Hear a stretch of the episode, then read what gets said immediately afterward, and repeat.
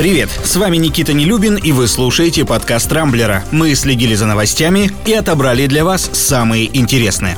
Начнем с коронавируса. Статистика по нему, по крайней мере в России, становится все более обнадеживающей. С начала января число новых случаев заражения, пусть и медленно, но падает. Правда, на днях стало известно о первом завезенном в нашу страну британском штамме. В Новосибирском центре «Вектор» уже выделили образец вируса и сейчас активно его изучают. Но пока что нет никаких доказательств того, что он провоцирует более тяжелую форму заболевания. Хотя распространяется намного активнее, чем предыдущий вид. Этот факт уже уже установлен. По всей России продолжается массовая вакцинация, а на подмогу медикаментам может прийти радиация. Специалисты из Уральского федерального университета и Академии наук Узбекистана выяснили, что слабые дозы радиации могут уничтожить ковид и любые его мутации, не навредив при этом человеку. Новость об этом собрала на Рамблере массу комментариев. Дело в том, что вирусная молекула РНК при попадании в организм вынуждена сильно деформироваться, а ее поврежденные определенные места в тысячу раз более чувствительны даже к небольшому радиоактивному излучению. Специалисты уже начали разрабатывать методику нового лечения.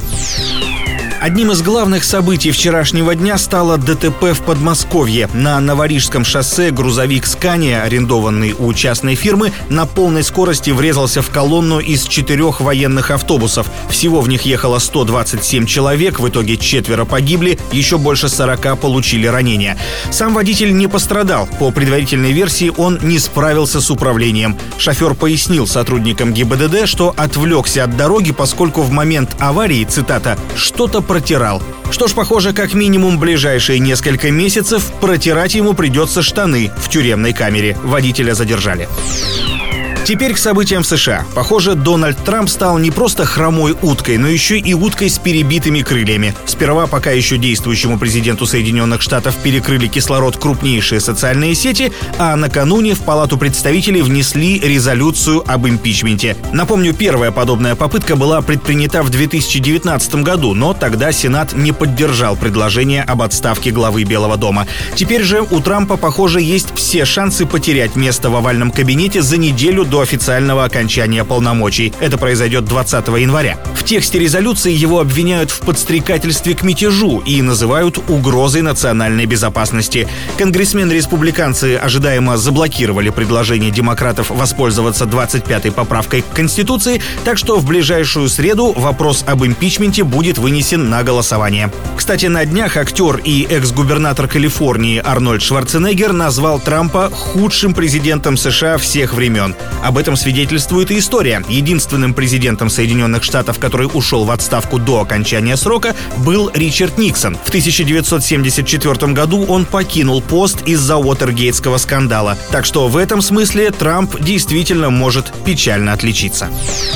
Но вернемся в Россию. На внутриполитической арене у нас пока все вроде спокойно, а вот борьбу с некоторыми особо несознательными гражданами хотят ужесточить. Речь идет о водителях. Минюст планирует включить в Кодекс об административных правонарушениях несколько новых норм, из-за которых автомобилисты могут лишиться прав на срок до полутора лет. Это случится, если водителя в течение одного года трижды поймают за превышение скорости на 60 км в час, выезд на встречку или проезд на красный свет лет. Ну или за любую комбинацию из этих нарушений.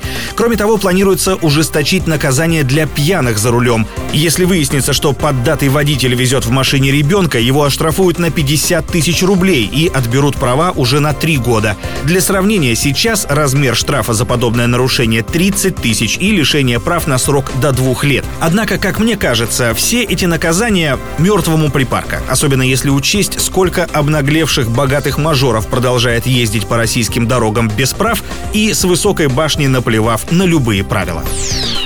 Невероятная история произошла в Калининградской области. Там на одном из судостроительных заводов обворовали эсминец Балтийского флота. Корабль под названием «Беспокойный» стоял на конвертации, и вдруг с него исчезли два 13-тонных грибных винта, сделанные из чистой бронзы. Причем злоумышленники проявили немалую изобретательность. Чтобы замести следы, они подыскали такие же по форме винты, но уже из простого металла, и установили их вместо украденных.